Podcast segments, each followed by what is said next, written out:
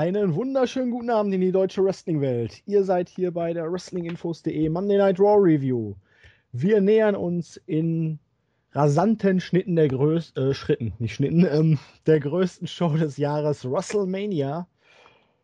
Und hm, mir fehlen ein bisschen die Worte, aber ja, ich war jetzt einige Wochen nicht da.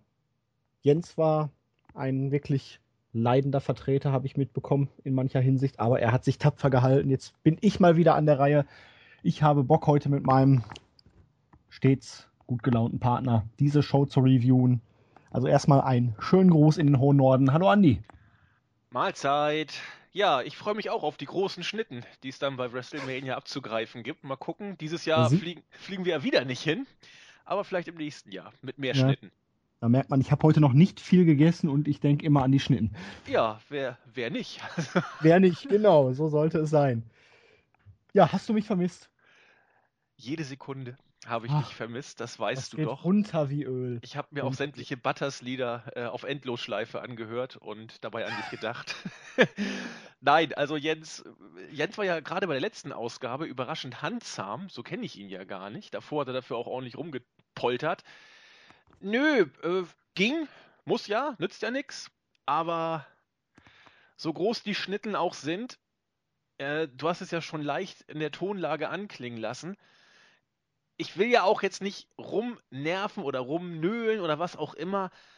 Aber meine Güte, war diese Show nicht gut. nicht so gut. Das hast du wirklich herzergreifend schön formuliert. Ich bin da ja ich weiß gar nicht, wie ich die Show im Moment bewerten soll. Das wird wahrscheinlich hinterher dann erst eine klare Aussage von mir geben. Was mich unfassbar stört, und das ist mir vor allen Dingen bei dem Beatdown hier von Reigns und Triple A wieder massiv aufgefallen. Diese Kommentatoren, haltet doch einfach mal eure gottverdammte Fresse.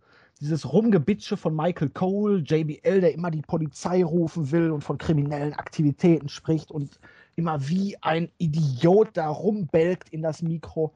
Haltet doch einfach dieses Maul. Ich will sehen, wie der Typ den verprügelt. Ich will die Stimmung der Zuschauer einfangen. Ich möchte Kommentatoren, die das Ganze neutral interessiert kommentieren und keine kleinen Schulmädchen, die da alles kreischend und der eine ist übertrieben der Gute, der andere ist übertrieben sinnfrei böse.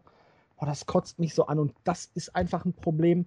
Die Show kann theoretisch im Moment gut sein, ich habe für mich einen Punkt erreicht, an dem bin ich einfach durch mit diesem Kram, weil ich kann mir die Kommentatoren nicht mehr anhören. Es macht mich innerlich so aggressiv, ich bin so unruhig. Ich möchte einfach nur meinen, meinen Box nehmen und in die Ecke pfeffern. Das Problem ist ausschalten, dann kriegt man von den Fans nichts mit und eine Wrestling-Show ohne Stimmung geht auch nicht.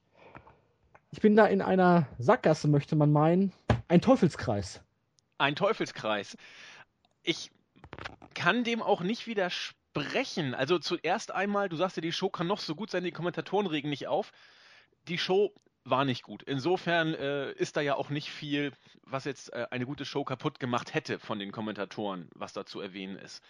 Aber das Problem, auch jetzt, wo wir gerade die Show noch nicht am Wickel haben, sondern nur die Kommentatoren in Anführungszeichen nur, das Problem ist ja, dass diese Art und Weise, wie WWE die Review, äh, die Reviews, die Weeklies in Szene setzt mit drei Color-Kommentatoren, wie man die ja so schön nennt, ist ja gewollt. Man will es ja. Man will diese verschiedenen, die verschiedenartige oder die verschiedenartigen Charaktere da inszenieren und präsentieren, die alle eine, ein verschiedenes Klientel ansprechen sollen. JBL, den, den Pseudo-Heel-Moderator, Cole, den, ja, was weiß ich, den, den, den, äh, angepassten Good Guy-Kommentator und ich weiß gar nicht, was. Byron Sexton ist einfach so unbedeutend. Genau, was der überhaupt da soll, das ist ja schon, äh, äh, kann man sich ja auch schon fragen.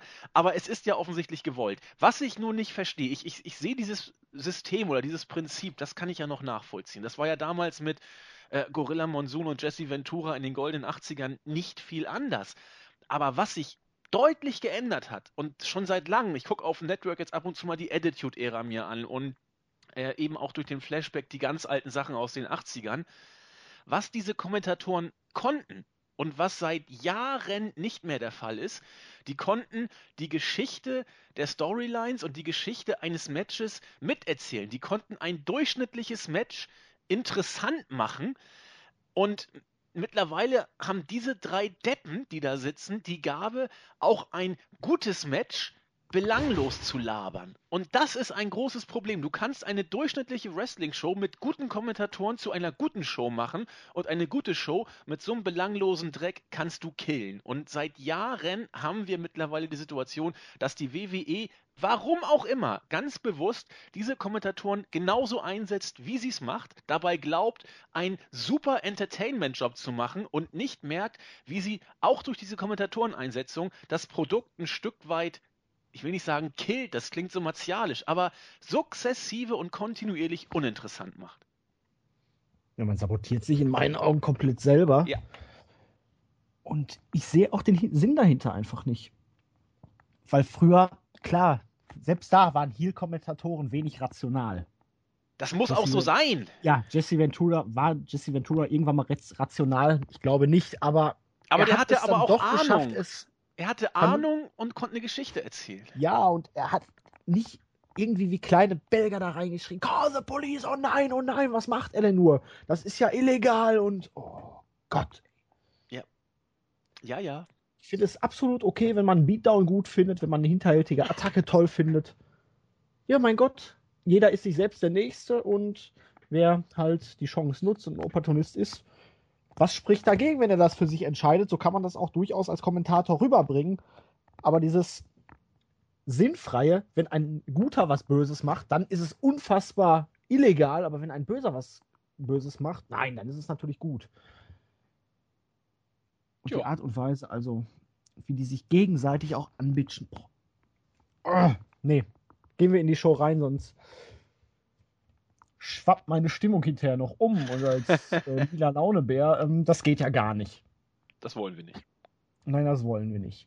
Und Raw hat uns ja zu Beginn auch dieses Mal etwas Abwechslung geboten. Wir hatten nicht eine 20-minütige Promo der Authority. Die kam dafür in Hülle und Fülle später in der Show. Nein, wir durften dieses Mal mit der Suche nach Einhörnern beginnen in unserem Winterwunderland. Ähm, eigentlich war es dann aber irgendwie die Vorstellung der Booty Old Cerealien. John Cena und die Fury Peppers sind out. Die Booty O's sind jetzt in. Und sie sprachen dann noch über ihr Titelmatch heute gegen die League of Nations. Ich fragte mich zu diesem Zeitpunkt, warum haben die League of Nations jetzt nochmal ein Titelmatch verdient? Sie haben am Samstag oder Samstag Roadblock? Ja, ne? Samstag war Roadblock. Ja, klar verloren. Und jetzt kriegen sie auf einmal zwei Tage später schon wieder in anderer Konstellation ein Titelmatch. Aber naja, das Match fand dann statt. Und ja, es ging hin und her. Nach unter 14 Minuten wurde es dann irgendwann am Ende ziemlich chaotisch und Xavier Woods nutzte die Gunst der Stunde und rollte Rusev mit einem leichten Griff an die Hose ein. Zweite Titelverteidigung innerhalb von kürzester Zeit, aber hey, wir sind WWE. Wir lassen danach einfach ein Beatdown der Heels folgen. Sie nehmen dann die Champions auseinander, weil New Day ist ja jetzt anscheinend Face, weil League of Nations Heel sind und die jetzt New Day attackiert haben. WWE-Logik. Passt auf, Leute. Äh, ja, und damit hat man sich dann wohl jetzt ein drittes Titelmatch bei WrestleMania verdient, nachdem man zweimal deutlich verloren hat und einfach ein Arsch war. Daraus lernen die Kinder was fürs Leben. Ja, der Bildungsauftrag der WWE, ich habe mich davon schon länger distanziert. Aber wir haben schon in diesem, oder wir, das, das klingt wieder so, so pseudo-oberlehrerhaft, wir haben schon gelernt. Nein, also für mich, für mich wurde durch dieses Opening-Segment etwas deutlich, was sich durch die ganze Show wie ein roter Faden für mich gezogen hat. Und was auch immer in Blickrichtung auf WrestleMania, also auf die Card von WrestleMania äh, zu sehen die Midcard ist. ist scheiße? Ja, aber ich finde die ganze Card, also ich will jetzt nicht sagen, die ganze Card ist scheiße, aber äh, The New Day in einem Tag Team Titelmatch bei WrestleMania gegen die Geeks of Geeks sozusagen. Erstmal ist das ein Match, das kaum einen wirklich vom Hocker reißt. Und das zweite, was noch schlimmer ist, das ist das, was du gerade angesprochen hast. Egal wie das jetzt zustande kommt, es ist innerhalb von kürzester Zeit mindestens, wer weiß, was in diesen zwei Wochen oder äh, 20 Tage sind es noch bis Mania, was in diesen 20 Tagen noch kommt, mindestens das dritte Match, das diese beiden um den Titel haben werden. Das Match war bei Roadblock in Ordnung, es war auch hier in Ordnung und es wird auch bei Mania in Ordnung sein. Vielleicht noch einen kleinen Tick besser.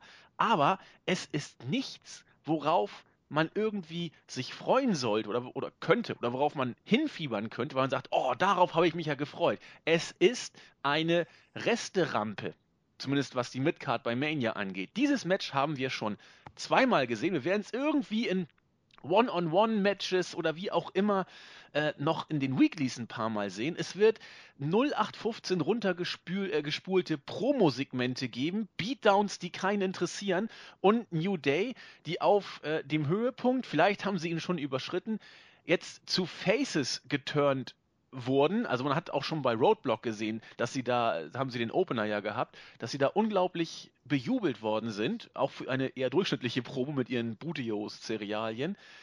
Aber das ist doch alles nix, wo ich sagen würde, das ist einer WrestleMania-Card oder eines WrestleMania-Aufbaus auch nur im Ansatz würdig. Das ist doch runtergebuckter Dreck. Und wo vor allen Dingen ist der Turn? Man bringt die League of Nations jetzt als Gegenspieler im Spiel, ins Spiel. Die sind ein bisschen böser, also ist New Day in der Rolle Face. Und in den Promos hören sie auf, das Publikum äh, auszulachen oder irgendwie zu beleidigen. Genau. Mehr Warum machen nicht. die das jetzt? Weiß ich nicht. Gibt es irgendeinen Grund, warum sie das Publikum jetzt nicht mehr so beleidigen wie vorher? Also es kam in der Promo jetzt nicht so No, herablassend rüber wie sonst. Nee, auch, auch bei Roadblock ja schon nicht. Also da ja. haben sie ja auch nur ihre, ihre äh, Cerealien da beworben und so. Äh, es gab keinen nur... Turn, es gab jetzt einfach genau. nur, die, die hören jetzt einfach auf das Publikum zu beleidigen und ja, die anderen sind ja böse, also sind wir gut. Genau. Hä? Genau, unabhängig von dem, was ich gerade gesagt habe, wurde auch jetzt von dieser neuen Rolle von New Day nicht auch nur ein Sterbenswörtchen der Erklärung mitgegeben. Es passiert einfach. Und das ist in der WWE ja seit Monaten schon so. Sachen passieren, ohne dass man sie uns erklärt oder dass sich irgendjemand dazu äußert. Es ist einfach so. Ja. Also wenn ich mein Verhalten von jetzt auf gleich um 180 Grad drehe, also ich glaube, dann verlangen Leute schon Erklärungen von mir. Ja, vor allen Dingen ich. Dann wärst du ja nicht mehr gut drauf. Das wäre ja fürchterlich. Dramatisch. Dramatisch. Nee, aber wie du schon gesagt hast, die ganze Midcard, wenn ich mir das angucke, gut, man braucht auch natürlich einiges für die Pre-Show wahrscheinlich, die zwei Stunden bestimmt dauern wird. Aber gut, die Memorial Battle Royale, die ist ja jetzt schon fast Tradition im dritten Jahr. Ähm, aber New Day gegen League of Nations. Multi-Divas Tag Team Match. Lana, Tamina, Naomi und eventuell Summer Rae gegen Brie, Bella, Alicia Fox, Page und eventuell Natalia. What the? Ja, was soll der Scheiß? Kalisto gegen Ryback. Ich habe bis jetzt, wann ist Ryback geturnt? Vor drei Wochen. Ich habe keinen blassen Dunst, was das sollte, warum er geturnt ist. Ähm, vor allen Dingen, wen ein Match zwischen Ryback und Kalisto jucken soll, weil Kalisto darf nicht reden. Ryback ist jetzt einfach wieder, boah, ich bin groß, ich bin stark und du bist klein und maskiert. Und ja. dann haben wir die Usos gegen die Dudley Boys. Einfach so. Ja gut, das hat man ja zumindest aufgebaut. Ja, aber worum hören, geht's? Aber, um ähm, nix. Es ist, es ist, ich weiß nicht, was das soll. Das kannst du, das kannst du bei SmackDown bringen. Da lief's auch wahrscheinlich schon ja, tausendmal. Vor allen Dingen muss ich wirklich, gerade wo die Tag Team Division wirklich ja nur aus Geek-Teams besteht. Hau ich doch einfach dann die Usos und die Dudleys von mir aus dann noch mit in die Verlosung rein. Da bei dem Tag-Team-Match mach dann ein Four-Way-Match raus und spar mir eins von diesen unbedeutenden Matches. Ja. Weil, mach da vielleicht ein Elimination-Match mal raus. Weil, wirklich, du hast jetzt 1, 2, 3, 4, 5, 6, 7, 8, 9, 10, 11 bestätigte Matches mit der Battle Royale. Das ist zu viel. Das ist viel denen die Zeit geben willst, sagen wir mal, zwei sind in der Pre-Show, hast du immer noch neun. Ja, das ist, das ist eine, das ist, das ist eine Stange. Neun Matches. Rechnest, eigentlich müssten ja, die drei Main Events hier, Lesnar Ambrose, Taker, McMahon und Triple H gegen Roman Reigns, alle, alle mit Minuten. Entrance eine halbe Stunde ja. jeweils kriegen. eigentlich auch Jericho gegen Styles, wenn du da die bisherigen Paarungen Nee. toppen möchtest. Da glaube ich nicht dran, dass die so viel Zeit kriegen. Das Divas-Title-Match müsste 20 Minuten plus kriegen Niemals. und alles an müsste. Ja, kriegt's aber nicht. Ähm, wenn das Intercontinental Championship wirklich ein Ladder-Match wird, muss er da auch mit den Entrances und alles 20 Minuten plus. Ja. Ähm, da- das ist alles überhaupt nicht unterzubringen. Wahrscheinlich, weil da noch eine 30-minütige Promo von The Rock kommt. Nee. Wirkt auf mich bis jetzt alles hinten und vorne nicht wirklich gut durchdacht. Ich, ich kann mir auch beim besten Willen nicht vorstellen, dass es, dass es tatsächlich so viele Matches werden. Du musst dann ja wirklich schon drei Matches eigentlich in die Pre-Show packen. Ah, ich weiß nicht. Das wirkt alles, das, das wirkt in der Midcard wie eine Smackdown-Ausgabe. Die Vor allem für. Pre-Show, da brauchst du dann auch nichts ankündigen. Kann mich noch damals, ich weiß gar nicht mehr, welche WrestleMania es war, wo die Tag Team-Titel äh, vereinigt wurden. Äh, Die Colons gegen, Ja, stimmt. Ah, war das Miss Morrison damals noch? ich glaube ja. Aber ich, ich bin glaube mir auch. nicht sicher. Das war damals ein Tag Team-Title-Match, auf das ich mich wahnsinnig gefreut habe. Und ich dachte mir dann die ganze Zeit, wo kommt dieses Match? Wo kommt dieses Match? War dann beim Co- Co-Main-Event, dachte ich mir, was? Das kommt doch nicht noch, noch weiter auf der Karte. Und dann habe ich hinterher festgestellt, es war schon in der Pre-Show. Arschlöcher. ja, Aber man konnte sich damals noch auf Tag Team Matches freuen. Ja. Die Zeiten sind äh, vorbei. Irgendwie ja. Ähm, na, möchtest du noch irgendwas zu diesem ganzen Eröffnungs-Match-Segment und Beatdown sagen? Nee, äh, ich habe es ja schon angedeutet. Der Beatdown war, ja, das Publikum hat ein bisschen mit Buhrufen reagiert, fand das alles nicht toll, wobei ich nicht weiß, ob das Buhrufe waren wegen dieser ganzen Art und Weise der Inszenierung oder weil das wirklich Heat für die Heels war. Es ging an mir mehr oder weniger spurlos vorüber und alles, was ich dazu sagen wollen würde, habe ich eigentlich auch schon gesagt. Ist halt alles Interpretationssache. Die einen sagen, Roman Reigns wird ausge ausgebuht mit Buh, die anderen sagen, nein. Dann kriegt aber Reigns überragend gute Reaktion Ja. Ja, die brüllen einfach nur. Ja, ja, das ist, sind- Uh, Das ist ein Pops. genau, muss ich das alles nur schön reden. Dann kam Dean Ambrose zum Ring und ja, die Niederlage von Samstag scheint ihm nicht sonderlich viel ausgemacht zu haben. Er war relativ gut gelaunt, hatte zwar gehofft, heute eine große Party feiern zu können, aber er hat den Titel ja nicht gewonnen. Hat jetzt auch gar nicht groß gejammert oder lamentiert. Meinte nur, Triple H kann sich ja nach dem Match nicht ganz gut fühlen. Ihn selber scheint sowas nicht wirklich zu beeindrucken. Lesnar kam raus. Paul Heyman hat ihn natürlich vorgestellt nochmal und meinte dann, ja, Dean, ich bin hier der Einzige, der Lesnar davon abhält, hier dich zu Quark zu verarbeiten. Und ja, Ambrose meinte, lass ihn doch kommen, lass ihn kommen. Provozierte ein bisschen, aber Heyman war nicht sonderlich begeistert davon, meinte, ich kann ihn ja nicht, nicht, nicht schon jetzt auseinandernehmen lassen, dann haben wir kein Match für WrestleMania. Brock Lesnar als beste Attraktion geht ja gar nicht, wenn er dann keinen Gegner hat. Wir wollen ja alle die größte, das, den Showstealer bei der größten Show des Jahres sehen. Hat dann auch damit Dean Ambrose nochmal relativ gut overgebracht. Ambrose hat ihn dann weiter provoziert, Heyman ging weg. Lesnar hatte aber doch ein bisschen Bock zu kämpfen, kam dann zum Ring, bis Ambrose ein Brecheisen aus seiner Jacke zauberte. Wo hat er das nur versteckt gehabt? Unter der Jacke. Ja, aber das hat man ja gar nicht gesehen. Nee, war ja auch versteckt. Ja, aber muss ich jetzt bei jedem, der eine Jacke anhat, äh, Angst haben, dass er ein Brecheisen da drunter hat? Ja, da wo du herkommst, würde ich immer aufpassen, was die So Leute so es. machen. Ja, Lesnar wollte dann doch den Ring stürmen, aber Ambrose schlug einmal wild um sich. Lesnar wich zurück und grinste und ging dann doch weg. Gab einen Staredown und Ende im Gelände. Ja. Segment war jetzt nicht schlecht, aber Nee, aber auch nicht gut.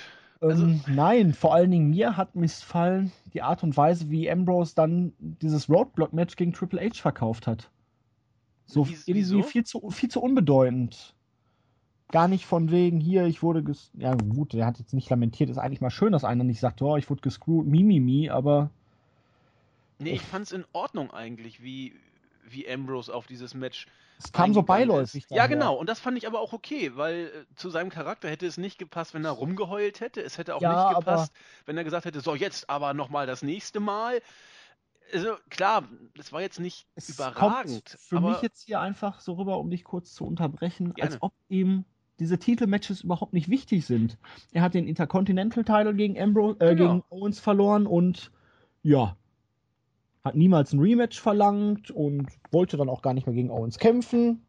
Passte zwar nicht in die Storyline, aber ähm, das ganz totzuschweigen finde ich dann immer komisch. Und jetzt, ja, er hat in ein Titelmatch geredet, ja, hat er verloren, hatte ihn zwar am Rand der Niederlage, aber ja, ist halt. Gehen wir einfach mal weiter zum nächsten. genau, und Das ist Das- sein Charakter, aber irgendwie, das stört mich so ein bisschen. genau, das, das, was dich stört, finde ich jetzt nicht so schlimm. Und du hast auch schon gesagt, warum? Weil es irgendwie zu seinem Charakter, den er derzeit verkörpern soll und der ihm auch, wie ich finde, nach wie vor gut steht, weil es da eben ganz gut zu passt. Ähm, viele, ich habe ganz häufig jetzt gelesen, viele sind mit dieser Darstellung von Ambrose überhaupt nicht glücklich, dass er irgendwie immer los tigert, sich äh, die Fresse polieren lässt und am nächsten Tag wieder dasteht und einfach weitermacht. Ich finde das, also ich persönlich, ich finde das gut. Es passt richtig gut zu Ambrose. Viele sagen dann, ja, er könnte auf diese Weise ausbrennen und belanglos werden. Klar, die Gefahr hast du immer, bei jedem Gimmick aber. Also, aber für mich ist Ambrose im Moment so co- cool wie, wie lange nicht mehr, weiß ich nicht. Gerade weil es ihm alles mehr oder weniger egal ist. Er will einfach nur prügeln und wenn er verprügelt wird, stört ihn das nicht. Dann steht er wieder auf und macht weiter. Klar, führt nirgendwo hin. Aber muss es bei ihm auch nicht. Also, Doch, das ist der Punkt. Jetzt nicht auf die kurze Bank gesehen, aber mittelfristig muss dann irgendwann auch mal der Punkt kommen, an dem er ein Match gewinnt, ein großes, an dem er dann irgendwann auch wirklich mal ganz oben steht und diese ganze, ich will jetzt nicht sagen Scharade, aber dieses ganze Szenario, dass er immer wieder auf die Fresse kriegt, auf die Fresse kriegt und immer wieder aufsteht, irgendwohin muss das führen, dass er irgendwann dann wirklich mal ganz oben steht und praktisch alle Lügen straft und das Ding gewinnt. klar, zum Beispiel. Und wenn das nicht kommt, dann ist die Darstellung im Moment für den Arsch. Ja, Kommt das noch, er muss, dann er muss mal kann man das machen. Aber was ich, vielleicht ja bei Mania. Ich glaube es zwar nicht, aber äh, das wäre mal ein Paukenschlag. Lesnar mehr oder weniger clean zu besiegen. Ja, das, Das- wäre wohl. Aber das wäre natürlich auch, dann hebst du Ambrose auf ein Level, wo er in der absoluten Superstar-Region ist. Ne? Dann Ja, wobei es natürlich hier eine Stipulation ist und damit durchaus noch was anderes als in einem normalen Singles-Match, aber man hebt ihn dann natürlich ganz klar in die Main-Event-Region. Du- hast recht, es ist diese Stipulation, könnte man dann auch so darstellen, dass Lesnar da zur Not auch mal verlieren kann, weil eben der neue Hardcore-Champ, so nach dem Motto Dean Ambrose, nicht umsonst gab es noch das Segment mit Mick Foley, können wir nachher noch, werden wir noch drauf eingehen. Aber klar, man kann es machen, äh, wird Ambrose auf ein neues Level heben, auf ein ganz neues Level. Und Lesnar, klar, wird einen Kratzer kriegen, aber lass ihn dann zurückkommen, zwei, drei wichtige Matches gewinnen, dann wird er sich auch keinen Zacken aus der Krone brechen dadurch. Könnte man machen. Vielleicht ändert man das Match ja auch noch in einen False Count Anywhere oder was weiß ich. Glaube ich zwar nicht dran, aber. Ja, schauen wir mal. Oder beide sind am Ende tot außerhalb des Rings. Ja, wäre auch, auch ein Ende, Ich- mit dem ich leben könnte. Ja, gut, bei WrestleMania äh, ein offenes Ende ist natürlich suboptimal, aber Ja, was ist denn bei dieser Mania schon optimal bis jetzt? ja. Roman Reigns wird auf jeden Fall nicht sonderlich bejubelt. Ich war ja jetzt sogar schon kurz davor zu überlegen, warum macht man nicht vielleicht dann sogar das Ganze nochmal irgendwie mit einem Switch zu einem Four-Way Elimination Match oder irgendwie so. Um den Titel mit Lesnar und Ambrose da auch noch drin, um Reigns irgendwie ein Ja, ich bisschen glaub, zu das ist entlasten. durch. Aber das ist durch. Ja, Ja, klar, das ist durch. Ich habe ja immer noch die Hoffnung, also es ist keine Hoffnung, es ist, eher ein, ein Hirngespinst von einem geistig Umnachteten. äh, ich ich würde das ja lustig finden, dann, dass bei WrestleMania im Titelmatch der Balor Club kommt, Hunter turned Face oder wird eher zum Face da schon sein, wenn er da antritt. Und Reigns schließt sich dem Balor Club an. Und die beiden mit äh, hier, äh, wie heißen sie denn, unsere New Japan Freunde, Anderson, äh, Gallows. Anderson und Gallows, genau, äh, werden dann die Liga so ein bisschen aufkrempeln. Wird natürlich nicht passieren und Reigns in dem Stable wäre auch nicht so toll, aber Reigns als Heel, weiß nicht, hätte, hätte vielleicht was. Ansonsten streicht das mal bitte aus eurem Gedächtnis. Ich habe nur ein bisschen rumgesponnen. Meine ich, Dann würde ich eher was. noch darauf tippen, dass Rollins zurückkommt und gegen Hunter turnt. Ja, dann hast du mit Rollins natürlich ein Top-Babyface in den nächsten Monaten. Ne? Das ist, das denke ich schon. War aber, ja, war okay. Ambrose ist wirklich auch einer der Punkte noch, wo ich mir so denke, da muss man sich dann auch noch mal ein bisschen so die wöchentliche Zeit nehmen, um sich die Show anzugucken. Weil der Kerl ist zumindest immer unterhaltsam. Ohne Zweifel. Zweites Match war dann Ryback gegen Sin Cara, wie originell. Apropos unterhaltsam. Einfach ein Singles-Match gegen den Tag-Team-Partner des Herausforder äh, des Geg kommenden Gegners. Und ja, Sin Cara war mal wieder Dark Knight. Schönes schwarzes Outfit. Ähm, passte so gar nicht zu dem aktuellen Gimmick, aber oh, man kann es ja mal versuchen. Äh, Ryback nach dem zweiten Shell-Shock gewann er dann in vier Minuten. Das Problem ist nur, der Move sieht auch beim zehnten Mal noch nicht effektvoll aus. Hat auch keinen interessiert. Äh, nee. Nee. Das neue Outfit, ja. Er sieht ein bisschen muskulöser aus dadurch, durch die kurze Buchse. Ja, ich finde das auch ah. nicht schlecht, dass das Outfit von Ryback sieht gewaltig aus, in Anführungszeichen. Ja, aber puh, ich weiß nicht. Hat man wirklich keine besseren Optionen? Aber der US-Teil ist so tot, seitdem äh, Cena den verloren hat. Das ist unfassbar. Ja, man gibt sich aber auch nicht die größte Mühe. Nein, dann gibt es wieder dieses typische dieses Stereo-Szenario. Guter Riese besiegt guten Winzling. Also Ryback glaubt wirklich noch, er ist gut? Naja, warum nicht? Ja, ich, ich ja, das nicht. ist das ist Schizo-Gimmicks sind ja in Mode. Wir, wir haben es ja auch schon besprochen, inwiefern oder angesprochen, inwiefern das Match überhaupt was auf der Mania-Card zu suchen hat. Interessant finde ich, dass Ryback sagte, auf die Größe kommt es an. Das lassen wir dann mal so stehen. Wir wissen Oha. ja auch nicht. Was sagen denn die Mädels dann zu seinen steroid geschrumpften Eiern? Das wollte ich doch gerade sagen. Äh, Achso. Vielleicht ist manchmal weniger mehr oder so, man weiß es nicht genau. ja, nee, also auch die Promo danach, meine Fresse, hat ja wirklich keinen interessiert. So, ich will dich bei Mania um den Titel herausfordern. Ja, Reaktion gleich null aus dem Publikum. Ryback geht weg, seine Musik spielt und langsam wachen ja. die Leute wieder auf. Ja, aber Kalisto ist ja auch überhaupt nicht mehr over. Weil er Wie auch nur, nur, in irgendwelchen Matches steht und irgendwie überhaupt nicht dabei ist. Er ist mittendrin statt irgendwie dabei, aber. Aber wenn er, wenn er Promos oder Interviews gibt, das ist ja nur auch kein Picknick. Nein, aber es hilft auch nichts, gar nicht reden zu lassen. Dann gibt ihm ein Sprachrohr, lasst Zinkara für ihn reden oder holt, was weiß ich, irgendeinen mexikanischen Star aus einer Telenovela. Ja, oder, oder, nehmt ihm einfach den Titel weg und packt ihn in die Battle Royale. Dann musst du so ein Match nicht auf die Card packen. Das, oder das so. Keiner Weil vermisst. Das, das ist, um ehrlich zu sein, eine Paarung. Ich bin ja immer dafür, so ein Mid-Card-Titelmatch kann man auch durchaus mal bei Raw in den Main-Event packen, um den Titel Bedeutung zu ja. verleihen. Aber das ist so ein Match, das würde ich noch nicht mal in der Weekly im Main-Event sehen wollen. Auch nicht bei SmackDown. Ja, doch, nee, da kann man es mal vielleicht bringen. Bei Main Event vielleicht. ja, genau. Das, aber Gut, das wird aber den Titel nicht aufwerten. Nein, aber das ist so eine Paarung, die hat so für mich 0,0 minus 10 Reiz. Ja. Also geht ich, gar nicht. Ich verstehe dich ja. Naja, weiter im Text. Weiter im Text. Eine Stunde später kam dann doch diese typische lange McMahon-Promo. Stephanie kam dann heraus, wollte, dass die Fans ihrem Mann, ihrem Göttergatten, ihrem Geliebten The Game Rezept, äh, Respekt zollen. Er hat ja am Samstag bei Roadblock den Titel verteidigt. Jeder hat gesehen, was passiert, wenn ihre einzige Hoffnung kläglich scheitert. Niemand kann die Authority besiegen, die Authority gewinnt immer. Und naja, Hoffnung ist ein teures Gut, aber am Ende bringt sie alles nichts. Es ging hier noch mit ein paar Listereien los und hier und da und sowieso. Irgendwann kamen sie dann auf Roman Reigns und WrestleMania zu sprechen und dann kam. Da, da, da, nein, es kam Dolph Ziggler. Und ja, Dolph Ziggler redete dann mal wieder davon, dass er immer da ist, sich den Allerwertesten aufreißt. Er ist einfach unfassbar gut und er wird trotzdem immer unten gehalten. Es ging hin und her. Stephanie verpasste ihm irgendwann eine Ohrfeige und meinte, du möchtest bei WrestleMania sein, aber nur wenn du das heutige Match gewinnst gegen The Game. Und ja, wir kamen dann ein Non-Title-Match im späteren Verlauf der Show zwischen Dolph Ziggler und Triple H zu sehen gab kurz dann noch einen Staredown und ich habe mich gefragt, wer zum Geier soll diesen Kerl ernst nehmen? Ich bin immer ein Fan von Dolph Ziggler gewesen. Ich bin auch von seiner Inringleistung und eigentlich sogar von seinem Charakter immer noch ein Fan. Ich finde ihn toll. Aber mal Butter bei die Fische, wie ihr da oben so gerne sagt. Was zum Geier sollte diese Promo? Dolph Ziggler ist ein Kerl, der jedes Mal denselben Schmarrn redet, der vom gefeierten Helden der Survivor Series und dann schwankt zwischen einer einminütigen Niederlage gegen The Miz.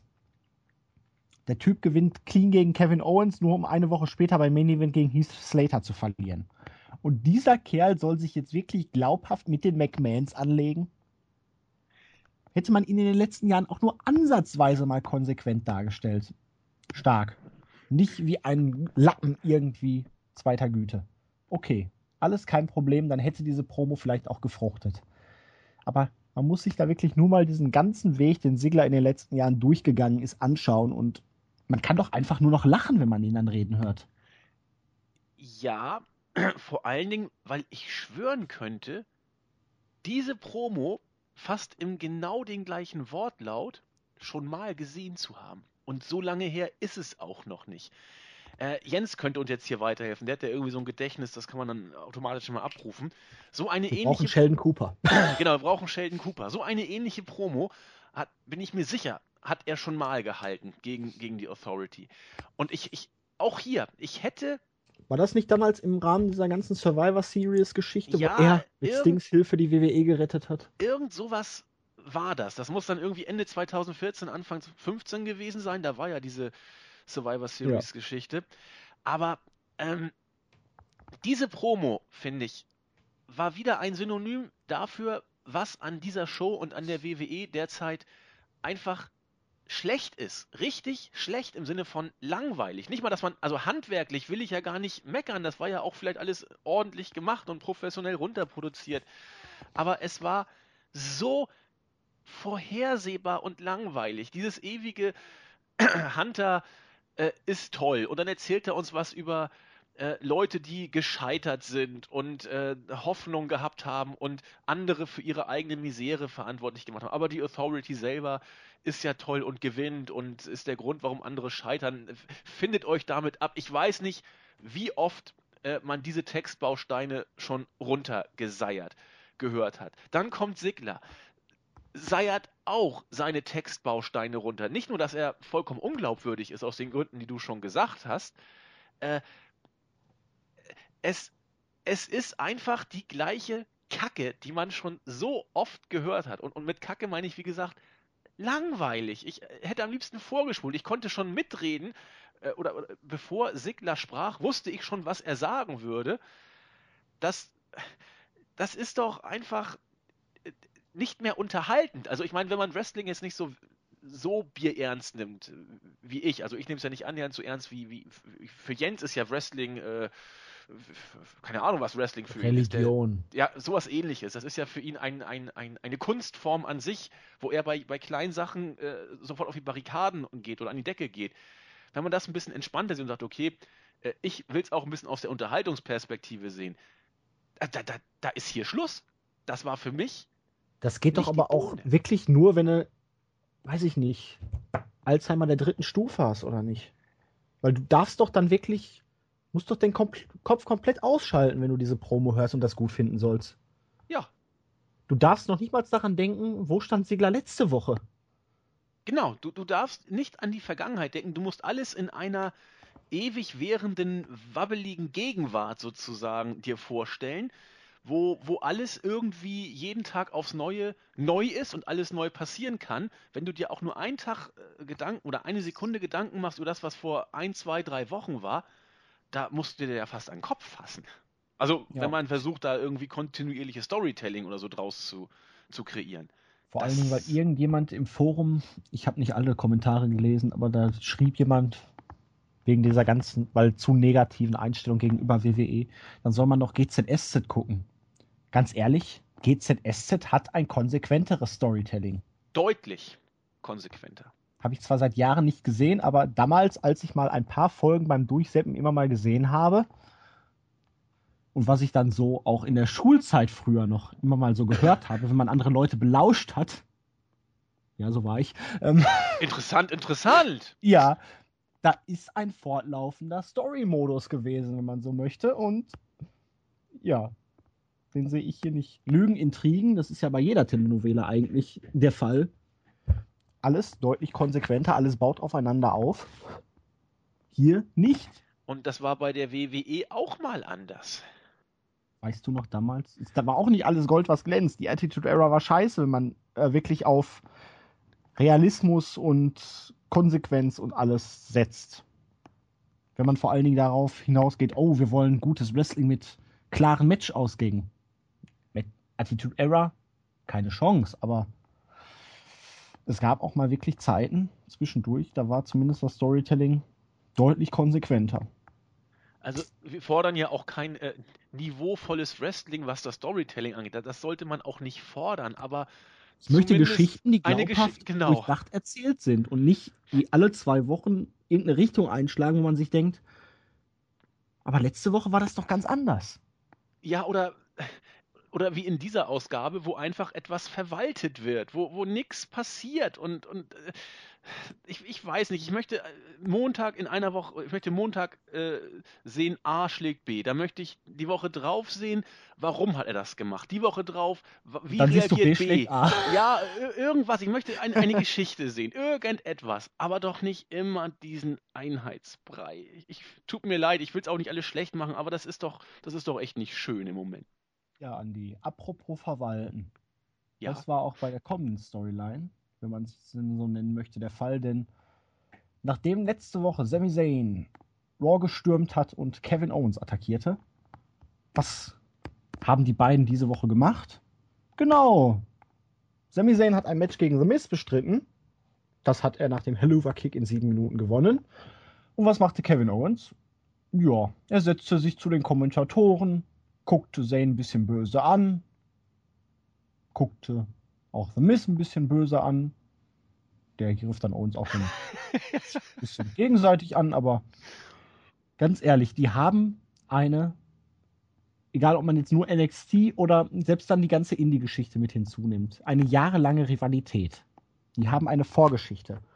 Man hat das letzte Woche aufgegriffen, indem Zane einfach mal aus dem Nichts Owens dann attackiert hat und damit ja anscheinend dann ins Main Roster aufgestiegen ist. Wir hatten die Sache beim Royal Rumble. Da müsste eigentlich jetzt wirklich Feuer drin sein. Da müsste purer Hass, Emotion. Und was macht Kevin Owens? No, er setzt sich einfach diese Woche dann nach der Attacke von letzter ans Kommentatorenpult und guckt sich mal das Match an. Hm. hm. Kann man mal so machen oder man kann es auch anders machen. Wäre vielleicht mal eine Idee. Also, Owens hat Owens am Kommentatorenpult ist immer großartig. Auch, auch heute, finde ich, hat er klasse gemacht. Davon abgesehen hast du mit allem, was du gesagt hast, recht. Aber ich wage jetzt hier nochmal eine ganz andere gewagte Prognose und hoffe, ich werde nicht äh, falsch verstanden oder irgendwie angefeindet oder was auch immer. Ich lege mich hiermit fest, nach relativ, ich habe äh, Zane bei Roadblock gesehen im Main Roster jetzt und ich habe Zane hier gesehen gegen The Miz. Sami Zayn wird im Main Roster keine großartige Rolle spielen. Da bin ich mir relativ sicher. Der wird in, in der Midcard äh, fäden, wird vielleicht mal einen IC-Champion haben. Keine Ahnung, ob man ihn irgendwann mal in irgendwelche Main-Events bookt. Ich befürchte, Zane wird im Main Roster einen ganz schweren Stand haben, denn er wirkt, er wird gebuckt wie just another guy. Da ist nichts. Ja, man hat ihn ja noch nicht mal vorgestellt. Ja, ne? er war einfach da und. Das ist ja wirklich, er kommt letzte Woche rein, verprügelt Owens und anstatt wirklich, dass jetzt Owens mal rauskommt, die Sache adressiert, über die Vergangenheit spricht, den Hass zwischen den beiden, dass sie auch mal beste Freunde waren, was da alles passiert ist, man dann vielleicht ein Video sieht, wo Sami Zayns Werdegang vorgestellt wird, die Rivalität der beiden und alles. Nein. Ähm, ja, es gibt ein Match. Ja. Oh, äh, Zayn gegen Miss. Zayn gewinnt, ja, das war's. Stichwort Storytelling, was wir eben schon hatten. Hat man auch hier bei, bei Zayn alles falsch gemacht? Und was sieht, was sieht denn ein, ein, ein Casual WWE-Fan, der nicht äh, über die ersten Smart Mark Grenzen in Anführungszeichen hinausblickt. Der sieht einen soliden Worker mit einem nicht ganz durchtrainierten Waschbrettbauch. Ja, habe ich schon mal gesehen. Punkt. Das sieht ja ganz rötlich aus. Ja, Rotschöpfe. Cartman mag keine Rotschöpfe. Das ist auch äh, in den, äh, in den Köpfen der Leute drin. Nein, natürlich nicht. Aber ganz natürlich. ehrlich, wenn Und ihr keine... Oh, Seamus ist auch Locky Karotti. wenn, also die, die uns jetzt hier zuhören, ihr seid ja Leute, die sich über Wrestling auch ein paar Gedanken machen, mal mit dem Augenzwinkern, mal äh, etwas ernster. Ähm, ihr könnt einen guten Worker von einem schlechten Worker unterscheiden. Aber ihr macht euch darüber auch ein bisschen mehr Gedanken, wie gesagt. Lest News, hört Podcasts, schreibt mit anderen Leuten im Forum, was auch immer. Da seid ihr ja nun nicht die breiteste Wrestling-Masse, zumindest nicht in Deutschland. Stellt euch nur mal vor, wie würde wohl der Durchschnitts-Casual-Fan in Deutschland reagieren, wenn er Zane sieht? Wird er sagen, oha, den finde ich ja Bombe? Oder, ja, ja. Eher wohl das drüber, aber sieht irgendwie aus wie ein Lappen. Ja, genau so wird er doch wahrgenommen und so wird er auch inszeniert. Ich verstehe nicht, warum die WWE sowas macht. Eigentlich müsste man doch das Interesse haben, jeden der Worker als etwas darzustellen oder als jemand darzustellen, der, der toll ist. Er hat es geschafft, zur WWE zu kommen. Bisschen was über ihn erzählen, seine Hintergründe, was er schon gewonnen hat, was, warum er so gefährlich ist und, und aber nein, er wird in diese Freakshow gesteckt, bestreitet irgendwelche Matches und kommt rüber wie 0815. Das ist doch scheiße überhaupt die ganze Konstellation, die man sich da auf WrestleMania jetzt zurechtgelegt hat, anstatt dass man die beiden wirklich in einem Singles-Match dann aufeinandertreffen lässt, irgendein Multi, selbst wenn es ein Leather-Match wird, das mag gut sein, das mag ein Spot-Festival, es macht dann Spaß, aber das wird doch keinem würdig. Und, und so was, geil. Was bringt es dieser Rivalität denn jetzt, wenn da auf einmal noch ein Sigler, ein Miss und Gott, was weiß ich noch, wer mitmischt. Ja. Dann, dann lasst Zane doch erstmal außen vor, bringt ihn nach WrestleMania bei der Raw-Ausgabe danach rein. Da sind sowieso genug Smart Marks. Du hast sofort, bam, richtig Impact mit seinem Debüt und bau das dann peu à peu auf, dass du, was weiß ich, vielleicht beim SummerSlam dann das große Match zwischen den beiden hast. Ja, so über das Beispiel. hinaus. Oder mach eine Match-Serie, dass die Fehde sich ein bisschen streckt, dass du da wirklich dann den großen Clash bis zum SummerSlam irgendwie aber nein, jetzt bringt man das irgendwie random in einem Multiman-Match bei WrestleMania. Hier, ich weiß nicht, ob man sehen kann. Nein, kann man nicht, aber ähm, ich kreuze gerade meine Mittelfinger. Ob man sehen Fickt euch kann. WWE.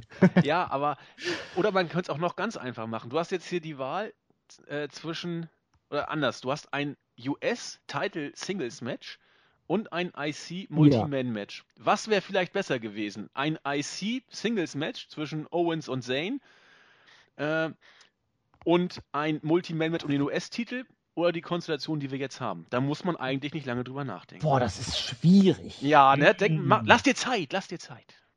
Ja, aber wenn man das jetzt anders gemacht hätte, dann hätte man ja diese ultra spannende Paarung zwischen Ryback und Kalisto gar nicht gesehen. Und Ryback muss doch in einem Singles-Match stehen. Der ist so ein exzellenter Worker. Mm. Der würde ja mit nur wenigen Spots in einem Multiman-Match völlig untergehen. Genau, weil er ja seine Stärken im Singles-Match deutlich besser entfalten kann. Ganz genau. Ich verstehe es nicht. Man hätte, die Crowd wäre durchgedreht bei äh, Owens gegen Zane um den IC-Titel. Das wäre ein Hammer-Match geworden. Jeder Move wäre gefeiert worden. Und jetzt schläft man äh, die Crowd ein mit Ryback gegen Kalisto. Also manchmal glaube ich, die wollen es auch nicht anders. Ist wahrscheinlich wieder eines dieser Mosaiksteinchen in der Rivalität zwischen Vince und Triple H, die im Moment da herumgeistert. Ja, das ist eigentlich die einzige interessante Storyline, die die WWE derzeit hat. Ja. Und, und auch die ist wahrscheinlich wirklich nur eine Storyline, um die Smart Max zu foppen. ja, genau. es wurde dann nicht besser. Nein. Die League of Nations waren bei Renee Young und waren stolz auf sich, dass sie ihr Match gegen New Day verloren haben. Ach nee, sie waren stolz darauf, dass sie New Day danach kaputt gemacht haben. Entschuldigung, kann man ja mal verwechseln. Ja, sie forderten New Day für ein Titelmatch bei WrestleMania heraus. Zwei Niederlagen, also ja, aller guten Dinge sind drei Leute. Bei WrestleMania, das schaffen wir das schon. Und wenn es dann ein 4 gegen 3 Handicap-Match wird, ich weiß es nicht, aber vielleicht wird es ja auch ein Six-Man-Tag-Team-Match mit Barrett, der mal wieder dumm am Ring steht. Warten wir es ab. Das Publikum war auf jeden Fall hellauf begeistert. Ja, das einzige Positive an diesem Segment war, äh, die äh, hellseherischen ja, Fähigkeiten ja. von Seamus, der sagte, das wird eine Tragödie. Dem habe ich nichts hinzuzufügen. Das wäre eigentlich jetzt schon das Wort zum Sonntag. ja, aber es geht ja auf dem Niveau weiter. Ja. Divas Revolution, fuck the world. Team Bad, Naomi und Tamina gewannen gegen Team Bella. Also Alicia Fox und Brie Bella sind immer noch Team Bella. Persönlich. Von... Was? Persönlich, genau. Ja. Alicia Fox und Brie Bella.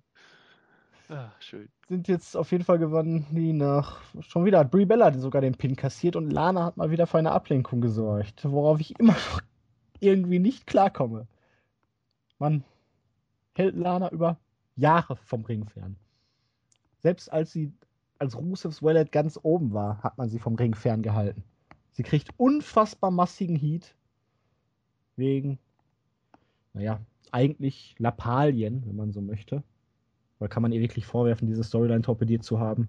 Eigentlich hat die WWE die Storyline von vornherein torpediert, weil sie scheiße war.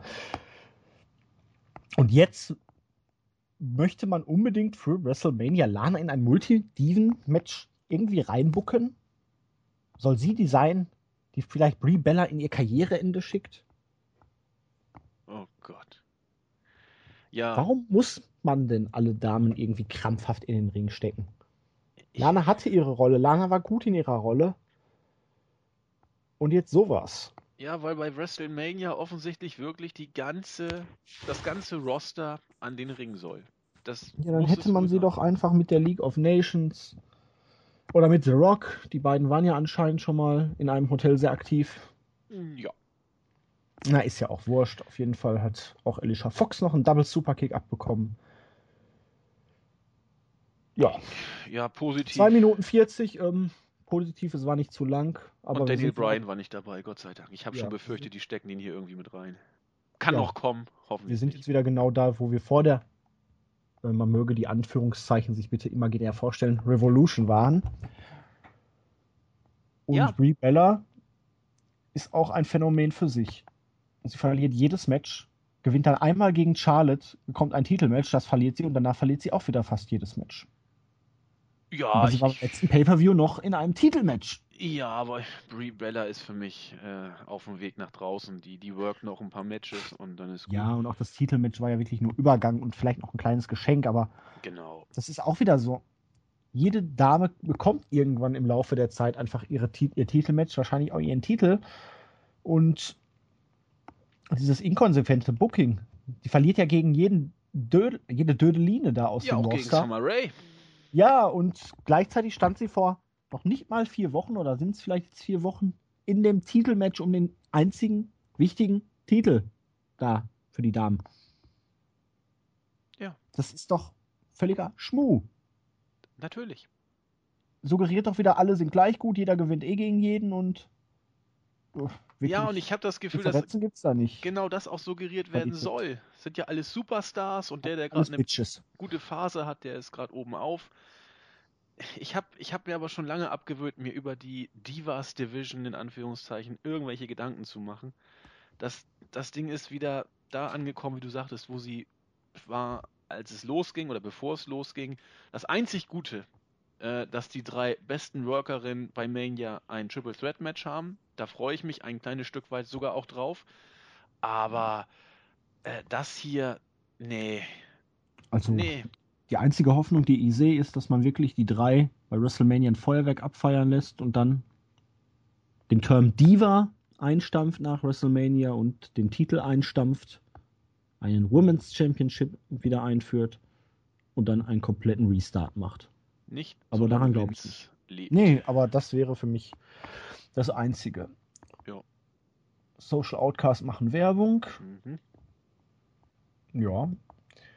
Jojo hatte dann Page am Mikrofon und es kam zu einer Diskussion mit der hervor vorbeikommenden Lana, die erstaunlicherweise dieses Mal noch mehr wie eine Bordstandschwalbe aussah wie schon zuletzt. Und Naomi und Tamina kamen auch noch vorbei und warnten dann Page und anscheinend ist Lana mittlerweile die neue Sasha Banks. Kann das neueste Mitglied von Team Bad oder? Ja, so, so wirkte es ja fast. Äh, die, die drei sind ja dann auch mehr oder weniger zusammen dann abgegangen oder hab ihren Abgang gehabt, besser gesagt. Wie sie abgegangen sind, weiß ich nicht. Aber äh, ich war überrascht, dass man aus dem Nichts Page mal wieder äh, hat sprechen lassen. Ich habe mich riesig gefreut über die Reaktion, die sie gezogen hat. Sie war dann ja eingeblendet und es gab auch äh, doch hörbaren Jubel auch. Aber nee, keiner sagte, wo sie war, warum sie wieder da ist. Äh, nee, gibt, gibt mir nix, überhaupt nichts, außer dass ich mich immer freue, wenn ich sie sehe, weil ich sie sehr hübsch finde und weil sie eine, wie ich finde, ordentliche Workerin ist. Apropos Damen, Charlotte war dann zusammen mit Daddy bei Rainy Young und sprach dann so ein bisschen über das Triple Threat Match. Sie hat ja damals auf Sascha bei NXT aufgepasst und auch Becky hat sie unter ihre Fittich genommen, die ja nur darauf gewartet hat, dass sie irgendwo dazugehören darf. Und sie hat damals ihren Daddy angerufen und gesagt, boah, hier sind zwei Mädels, die sind richtig gut und ich muss besser sein. Und der Titel beweist ja auch, dass ich besser bin. Alles weitere bei SmackDown. Ja, geil, ich bin Kann man gehypt. machen. Kann man machen. Ja, doll war es nicht, aber schon okay. War aber immerhin fortführendes Story Ja. Storytelling mit Bezug auf die Vergangenheit. Kann man so mal machen. Alles richtig. Die Usos gewannen dann gegen den Social Outcast in Form von Rose und Dallas innerhalb von zwei Minuten. Und quelle Surprise! Die Dudleys schauten sich das Match als Gastkommentatoren an. Oder zumindest vom Kommentatorenpult aus. Weiß gar Ja, nicht, mit- Devon hat ein bisschen mitkommentiert. Ja. Ist mir nicht so wirklich bewusst aufgefallen. Ja, ich habe auch das ganze Match schon wieder verdrängt, außer dass ich weiß, dass Bo Dallas Schwimmanzug scheiße aussieht. Ganz in weiß gefiel er mir besser, da wabbelte der Bauch auch ein bisschen besser über die, über die Büchs, äh, Büchs. Aber. ach, Nee. Stairdown gab's auch noch. Ja, toll. Äh, für ein, ein Tag-Team-Match bei Mania. Genau. Was willst du dazu sagen? Das ist ein Smackdown-Match, das bei Mania auf der hoffentlich nicht Main-Card steht. Ja. Und der arme Social Outcast darf nicht mitmachen. Das will ich doch stark hoffen, denn so- sehr, ja, vielleicht in der Battle Royale oder so dürfen sie ran. So, ich habe es ja letzte Woche oder vorletzte Woche schon gesagt, so sehr ich äh, Bo Dallas und, und Heath Slater immer noch toll finde, als Social Outcasts sind die alle scheiße. Pardon. Du sagst das gegen Heath Slater und Bo Dallas und darf ich noch mal eine Sache dazu sagen? The chains are off! The Ich- chains are off! Pardon, ich muss mich ein bisschen relativieren. Curtis Axel wird mir immer sympathischer. Ich kann nicht mal sagen, wieso. Also erstmal, er hat die, die beste Catchphrase aller Zeiten. The Chains Are Off ist so überragend gut. Aber äh, auch sonst finde ich ihn irgendwie sehr lustig. Aber ich kann nicht sagen, warum ich die Social Outcasts, obwohl ich jetzt mit Curtis Axel den dritten auch noch gut finde. Nur Adam Rose ist für mich einfach Abwasser. Aber trotzdem finde ich diese Gruppierung so nervig. So, so wirklich nervtötend. Äh, tut mir leid. Also Bodellis ist immer noch mein absoluter, einer meiner absoluten Lieblingsworker. Aus, also meine persönliche Meinung. Also das ist jetzt nicht irgendwie objektiv zu verstehen. Aber ich kann mit den Social Outcasts nichts, nichts, nichts anfangen. Und mittlerweile haben sie auch ihr Haltbarkeitsdatum in Form von wir dürfen mal ein Match gewinnen. ja, die Zeiten sind lange vorbei. Jetzt sind sie wieder genau da, wo sie vorher waren. Sie jobben. Nur Slater wird ein bisschen geschützt, weil er ist meistens außen vor. Hm, Ja, Ach, der wird nochmal ein ganz großer. ja, sicher. Ambrose war dann in der Umkleidekabine und Mick Foley kam vorbei und meinte so, ja, bei WrestleMania gegen Brock Lesnar. Was machst du da eigentlich? Bist du ein bisschen doof? Was soll das eigentlich? Was möchtest du beweisen? Ja, fragte Ambrose dann. Was wolltest du damals, als du vom Hell in the Cell Käfig gesprungen bist, beweisen? Ja, ich bin Mick Foley und ich habe das einfach gemacht. Ja, und ich bin Dean Ambrose und ich mache das so. Und um zu zeigen, dass Ambrose jetzt der neue King of Hardcore ist, zumindest auf die heutige Zeit gesehen, Hardcore, überreichte ihm Mick Foley dann noch ein kleines Präsent. Den mit Stacheldraht umwickelten Baseballschläger, der allerdings viel moderner aussah als das Gerät von früher. Mag vielleicht daran gelegen haben, dass im HD-Fernsehen die Farben einfach besser zur Geltung kommen.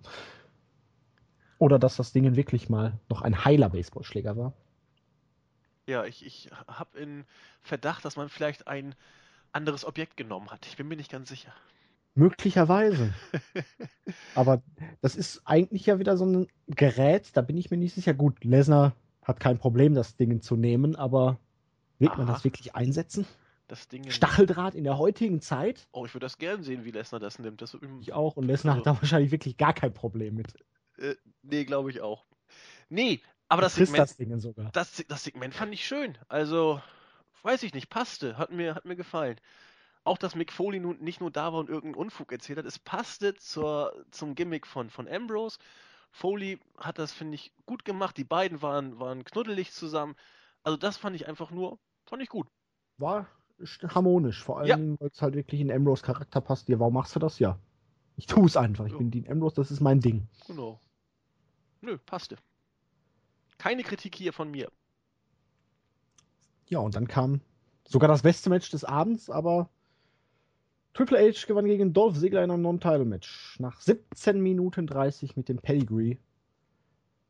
Dolph Ziggler verliert in einer Minute gegen The Miz, verliert gegen Heath Slater und darf jetzt 17,5 Minuten gegen The Game durchhalten. Mit Nearfalls. Ähm, irgendwo verstehe ich da die Relation nicht ganz. Ist klar, man kann nicht sagen, das ist wie beim Fußball, nur weil der eine gegen den einen gewonnen hat, muss der andere gegen den jetzt auch gewinnen, weil er gegen den anderen gewonnen hat. Und falls ihr mir jetzt noch folgen könnt, aber für ein Wrestling-Match, also äh, ich weiß nicht. Ich, ist gut. Triple H brauchte das, glaube ich, auch. Erstes Match gegen Ambrose und das jetzt hier, um den Ringrost ein bisschen abzuschütteln. Aber nach dem Booking in den letzten Jahren ich glaube nicht, dass Dolph Ziggler der richtige Gegner war, um Triple H hier als Heel-Over zu bekommen. Nee, aber bei Sigler soll ja offensichtlich auch der Eindruck äh, vermittelt werden. Gut, ich glaube, soweit denkt er man ist dann. Der Superface. Ja, er, er, alles ist möglich sozusagen. Er kann gegen den größten Geek verlieren, er kann aber auch mit den Besten mithalten. Also klar, man, ich glaube nicht, dass die WWE wirklich diesen Eindruck erwecken möchte, dass man sich bei den Booking überhaupt über solche Feinheiten Gedanken macht. Äh, insofern habe ich mir da auch keine Gedanken drüber gemacht, sondern das Match einfach als das gesehen, was es war, äh, nämlich ein Match. Und dieses Match war absolut in Ordnung. Also Hunter gegen Ambrose hat mir unglaublich gut bei äh, Roadblock gefallen. Also richtig, richtig gut. Ich habe da sogar vier Sterne gegeben. Das war Bombe. Und äh, aber Hunter und Ambrose finde ich äh, harmonieren. Also das, es gibt ja Man Matches, die, die passen einfach. Also da, da stimmt die Chemie und bei den beiden finde ich passte das unglaublich gut. Auch hier hat Hunter wieder äh, ein gutes Match gegen Sigler gebracht. Aber gegen Sigler gut. Im Ring kann man nichts auf ihn kommen lassen. Da kann er eigentlich mit jedem gutes Match zeigen. Ja, deswegen aber du hast ja schon gesagt, Ringrost. Hunter wollte jetzt mal zwei Matches hintereinander in, in, innerhalb von zwei Tagen, beide im Bereich von 20 Minuten worken und das hat er gemacht. Also war okay. Ich habe da jetzt auch kein großes Storytelling oder so erwartet. Äh, Hunter musste dieses Match gewinnen. Jetzt kann man sagen, warum hält Sigler 18 Minuten gegen Hunter mit? Ist ja auch ein bisschen merkwürdig. Klar, aber als Match fand ich es jetzt so in Ordnung. Es war ja auch eigentlich nur Mittel zum Zweck für das, was danach kam. Ja, denn als das Match zu Ende war und Triple H sich feiern lassen wollte, kam die Musik von Roman Reigns. Und Helmut lieferte sich dann einen Stairdown mit Triple H, um in Andys Vokabular zu bleiben. Helmut Reigns, ja. Ging dann zum Ring und es brach ein Brawl aus. Reigns hämmerte Triple Hs Kopf auf das Kommentatorenpult, so wie er es vor einigen Wochen erleben durfte. Er schmiss einen Referee weg er drehte am Rad, er warf Hunter über den Kommentatorentisch. Sie prügelten sich in den Backstage-Bereich, er prügelte ihn blutig. Ich erwähne hier nochmal an die Kommentatoren, bitte haltet demnächst einfach mal eure Fresse. Und irgendwann konnte Roman Reigns dann durch die Usos, Mark Henry und Jack Swagger beruhigt werden. Die meinten, ja, warte, du hast dein Match bei WrestleMania, mach es dadurch jetzt nicht kaputt, reiß dich zusammen. Die Fans haben ihn ausgebuht, lautstark. Ich habe es mir zweimal angehört, um wirklich sicher zu sein. Auch hinterher noch bei, nicht nur am Anfang, sondern auch während des Beatdowns, bei jedem Schlag kamen deutliche Buhrufe gegen Reigns. Und irgendwie wurde ich mit diesem Beatdown auch nicht ganz warm. Ja. Vielleicht lag es daran, dass es halt kein wirkliches Ende hatte, sondern Triple H dann immer noch auf eigenen Fo äh, Füßen wegrennen konnte und es hatte nicht den imp gleichen Impact wie vor ein paar Wochen der umgekehrte Beatdown. Das, das nicht, ganz sicher nicht, das stimmt. Aber ansonsten habe ich an diesem Beatdown auch gar nicht so viel, oder Brawl war es ja eher, gar nicht so viel auszusetzen. Der ging ja Backstage, da wurden mit, mit Sachen durch die Gegend geschmissen. Das war schon handwerklich äh, in Ordnung. Aber du hast es eben schon angedeutet. Ich habe auch und in erster Linie aufs Publikum äh, geachtet. Und nach dem, was ich da gehört habe, wenn die WWE wirklich nach wie vor an Reigns festhält, es wird ein Debakel werden bei, bei WrestleMania. Die Raw-Crowds sind immer noch ein Tick markiger als die Pay-Per-View und insbesondere die WrestleMania-Crowd. Und die nach-WrestleMania-Crowd. Den einen Tag. Genau. So, und äh, wenn, wenn schon bei einer Raw-Ausgabe, nach einer relativ langen Abwesenheit, Roman Reigns so deutlich ausgebuht wird, wie hier. Es gab natürlich auch ein paar Pops, aber das meiste waren schon bei seiner Entrance Buhrufe. Beim Beatdown. ein paar kreischende Mädels. Genau, das ist das Übliche. Beim, aber wie Jens gerne betont, auch zu Recht betont, nicht annähernd auf John Cena-Niveau, die Reaktion.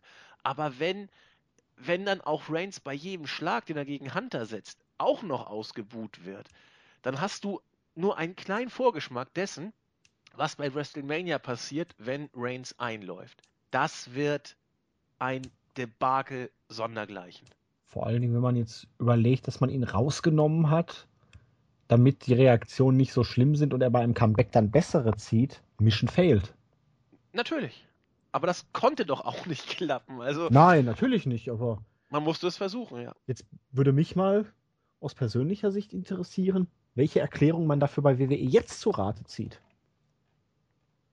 Och, da wird man schon irgendwas finden. Ja, mit Sicherheit irgendwas. Aber ich glaube, die, die haben es gemerkt. Ich glaube, was heißt, die Wahrscheinlich hat Sigler das Publikum vorher zu stark ausgebrannt. Das, das wird es wohl sein. Das wird es wohl sein. Nein, also ich glaube, bei der WWE macht man sich Gedanken, seitdem Hunter beim Beatdown gegen Reigns so gnadenlos gefeiert wurde.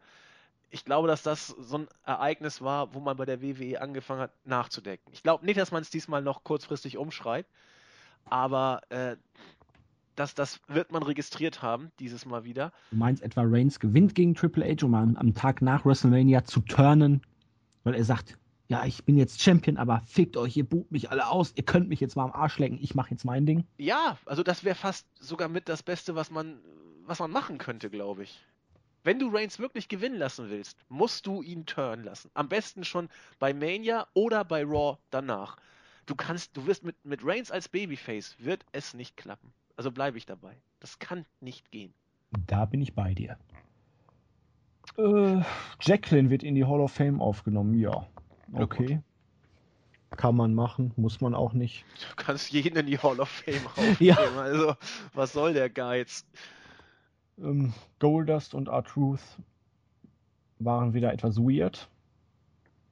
Ich weiß nicht, ich möchte das Ganze jetzt nicht in den Einzelheiten aufbröseln. Dann lass es doch. Also es hat die, sich für mich mittlerweile totgelaufen. Ich weiß nicht, worauf es hinauslaufen soll. ach nicht?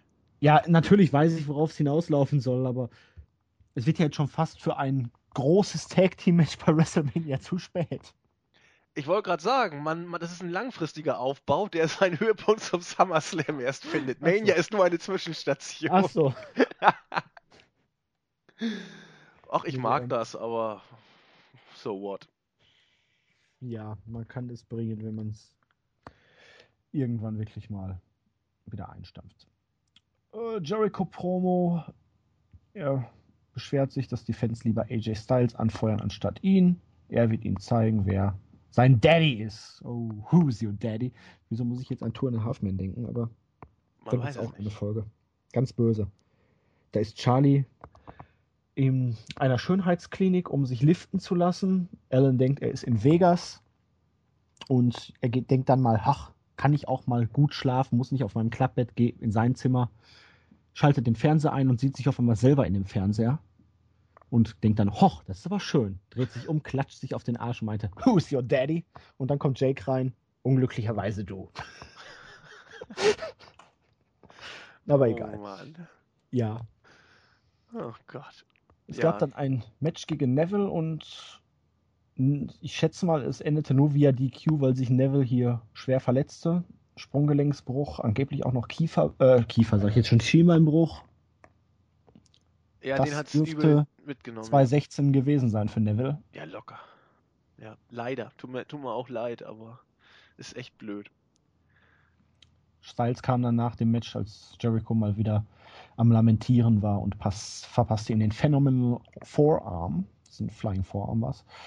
Ja, irgendwie, ich weiß nicht, klar, es ist schwierig bei WrestleMania da jetzt noch irgendeine Stipulation reinzupacken. Du hast ja jetzt schon bei Ambrose gegen Lesnar mit dem No Holds Barred Dingen, eventuell packst du beim Intercontinental Match ein Leather Match dazu und du hast ja auch schon das Hell in a Cell Match, aber ein viertes normales Singles Match, vielleicht ein Submission Match zwischen Styles und Jericho, wäre eine Option. Ja, du musst eine Stipulation bringen eigentlich. Also anders, das vierte Match kriegst du ja kaum noch jemanden hinterm Ofen hervorgelockt. Ja. Aber da hat man einfach diese Woche nicht so den Grundstein gelegt. Ich hätte nach Roadblock und so hätte ich jetzt letzte Woche gedacht, dass man jetzt bei Raw irgendwie so ein bisschen den Grundstein legt auch für ein Submission-Match. Walls of Jericho gegen den Calf äh, Crusher heißt er jetzt, ne? Ja, genau. Crusher. Das wird auch, glaube ich, noch kommen. Weil noch ein Hardcore-Match kannst du eigentlich bei Hell in a Cell und Street Fight für die großen Matches nicht bringen. Nein. Aber so ganz ohne Stipulation wäre es auch komisch und Submission, da könntest du wenigstens sagen, hier, der hat aufgegeben, Fehde beendet. Das, das meine ich. Das ist eigentlich der Grund, der letztendlich den Ausschlag geben könnte. Ansonsten ließ mich das hier auch wieder ein bisschen kalt. Also ich bin auch kein Freund von Styles vs. Jericho Teil 4. Es, es, es ist Man hatte von Anfang an einen Plan, Andi. Es, ja, ja? Anscheinend. Okay, dann habe ich ihn. Gut, wenn das der Plan war, dann war auch das nichts Neues, weil in der WWE werden Fäden durch Matches ja geführt. Nein, es tut mir leid. Es ist, es ist in Ordnung, es ist äh, eine Fehde, so wie man sie kennt. Sie wird dann durch irgendwelche Beatdowns oder Wortgefechte und so weiter zelebriert.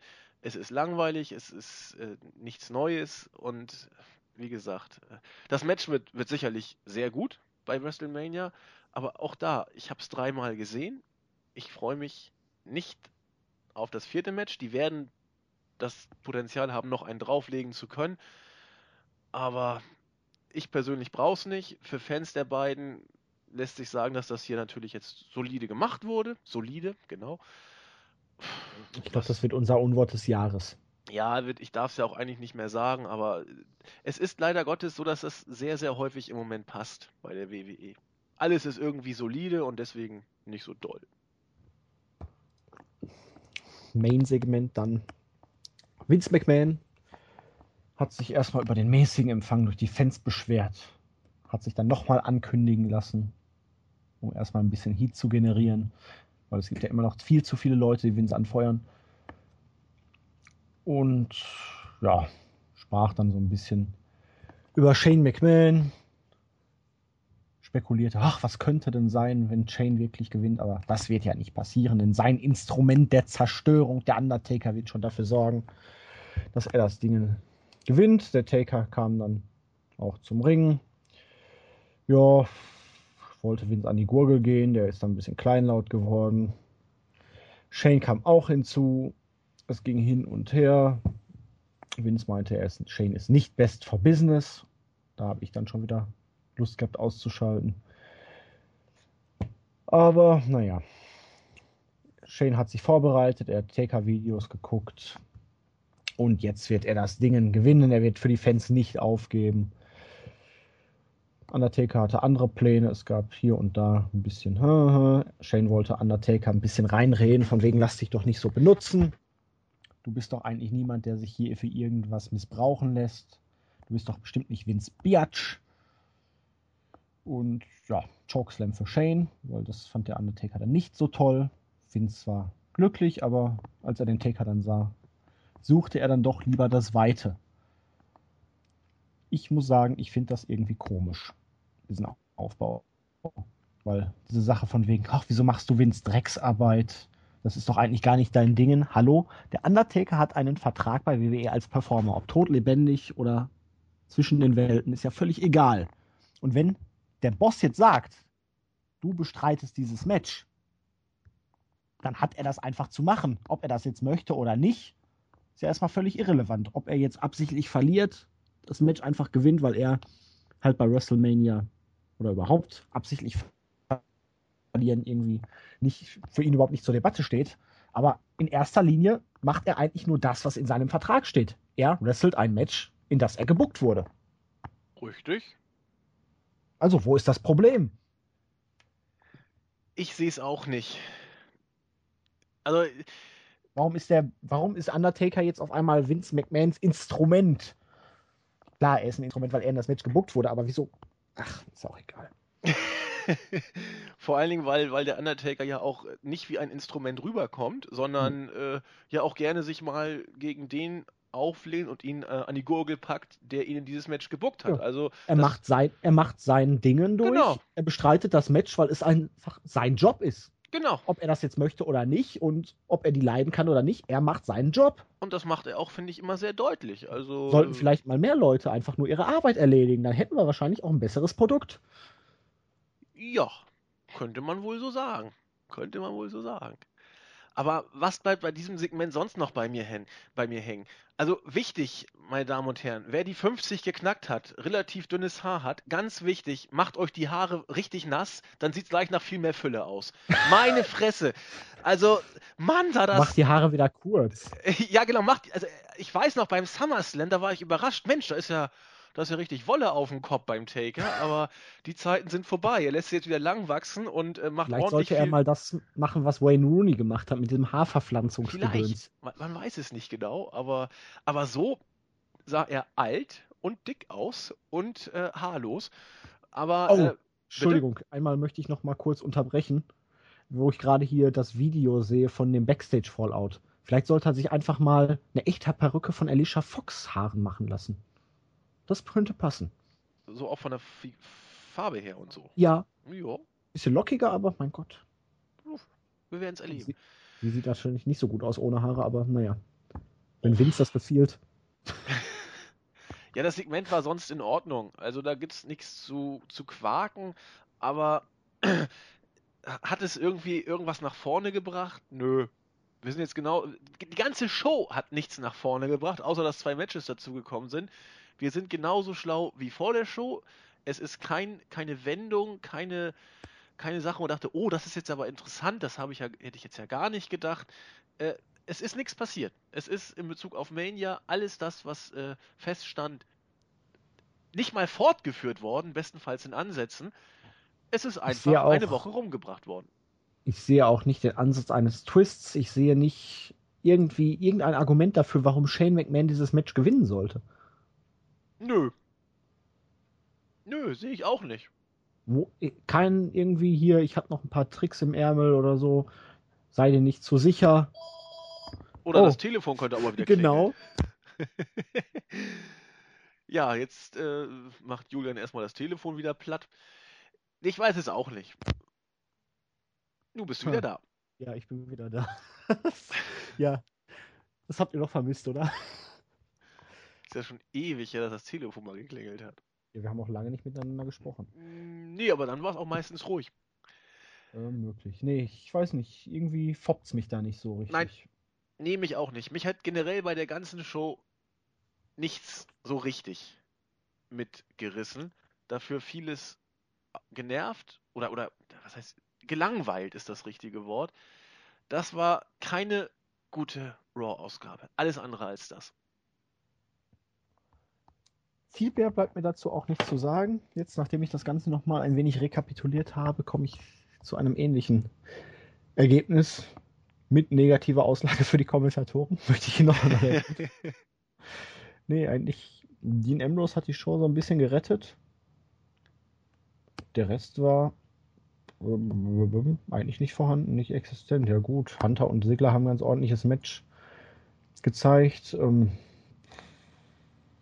ähm, Shane gegen Undertaker reizt mich jetzt relativ wenig. Er sieht nicht aus, als wäre er eine Gefahr, auch wenn er immer noch ganz gut rumhampeln kann. ja, toll. Das sah aber auch nicht wirklich äh, toll aus, Äh, ein Rumgehampel. Nein. Er kann auch nicht mehr so ganz gut hochspringen. Das sah irgendwie so ein bisschen aus. Du kennst diese übertriebenen Darstellungen von Knastfights? Ja. Leute dann im Knast dann in Gang-Style ganz schnell rumrennen und versuchen mit Messern irgendwo drauf zu stechen oder so. Ja. Genauso sah das irgendwie auch aus. So völlig hilflos, keine Ahnung vom Kämpfen, aber einfach schnell bewegen und rumhampeln. Genau. Und die, die Schläge, das hat Jens auch so schön betont, wirkten auch nicht so, als ob sie irgendeinen Impact nur hätten haben können. Wenn Ja sie gut, aber das hat John Cena in seiner ganzen Karriere noch nicht einmal geschafft. Ja, das stimmt. Das stimmt. Das sieht auch immer aus, als würde er seine Oma liebevoll umarmen. Genau, immer schnell und heftig. Genau. Aber das Gute Ja. ist, wir haben die Show durch. Ja, irgendwie. Äh, Möchtest kann- du irgendjemanden grüßen, Andi? Ja, äh, Grüße. Ich habe heute mein, mein äh, Redewendung-Buch leider nicht dabei. Das habe ich oben und ich bin heute, ich bin jetzt gerade unten. Das müssen wir aufs nächste Mal dann verschieben.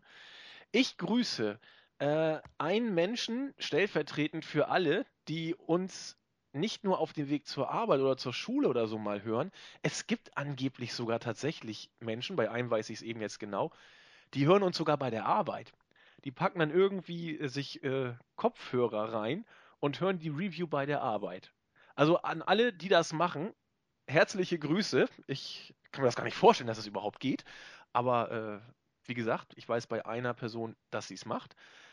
Dann äh, herzliche Grüße an Roman and Dean Forever, der uns seit der Ausgabe 1165 hört. An Apex Predator, der sich auch herzlich bedankt hat und sich über einen Gruß auch freuen würde. Und ein, äh, was habt ihr für Namen manchmal? Gegrüßt das Geburtstagskind, äh, der auch mal gerne gegrüßt werden möchte. Ja, äh, kann man auch mal zum Geburtstag gegrüßt werden. Das sind so die Grüße, die ich diese Woche raushauen wollte. Was hat denn der Julian am Apparat? Ja, auf jeden Fall erstmal gute Besserung an unseren Nexaner, der im Moment ein wenig am Schwächeln ist. Aber er war heute wieder in der Schule, habe ich gehört. Ja. Und natürlich auch an den Jens, der mich in den letzten Wochen sehr, sehr gut vertreten hat, obwohl er eigentlich jetzt nicht die Motivation verspürt hatte, sich die Shows anzugucken. Er hat Oh. sich aufgerafft für mich, für euch und war dann am Ende dann doch deutlich besser dabei, als ich es angenommen hatte. Ja, der hat auch gute Shows gehabt. Also die Show vor drei Wochen war gut, letzte Woche war gut, nur die mittlere war ein bisschen scheiße. Ja, Berufsrisiko. Ja, für das Geld, was wir hier einsacken, da kann man schon mal auch eine Review machen. Genau, ansonsten grüße ich mal Asperger Crow, den Stable Guy, den Hurrikane, also den Hurricane, den Paul Heyman Guy, die Just Cutty, Cassie, weiß ich immer noch nicht. Ah, Paige wollte ich noch grüßen. Äh, sie hat sich beschwert. Schätzelchen, Grüße an dich. den Grollenfrollo und hier den Ayatollah auf Rock'n'Roller. Einfach so. Muss auch mal sein. Muss auch mal sein. Gut, Ähm, ja, ansonsten Hammers. haben wir's. Hm. Gut, dann muss ich ja noch irgendein Zitat bringen. Dann bringe ich mal eins aus South Park. Ah, immer gut. Genau. Relativ früh am Anfang. Damals Stan zu Cartman. Cartman, halt's Maul. Du kannst nicht mal den Regenwald von einem Baumkuchen unterscheiden. Cartman sagt dann, doch, Baumkuchen hat Zuckerguss. Also in diesem Sinne, sinnfreies Zitat, absolut nicht Wrestling bezogen. Aber mein Gott, man muss auch mal damit leben können. In diesem Sinne, tschüss. Tschüss.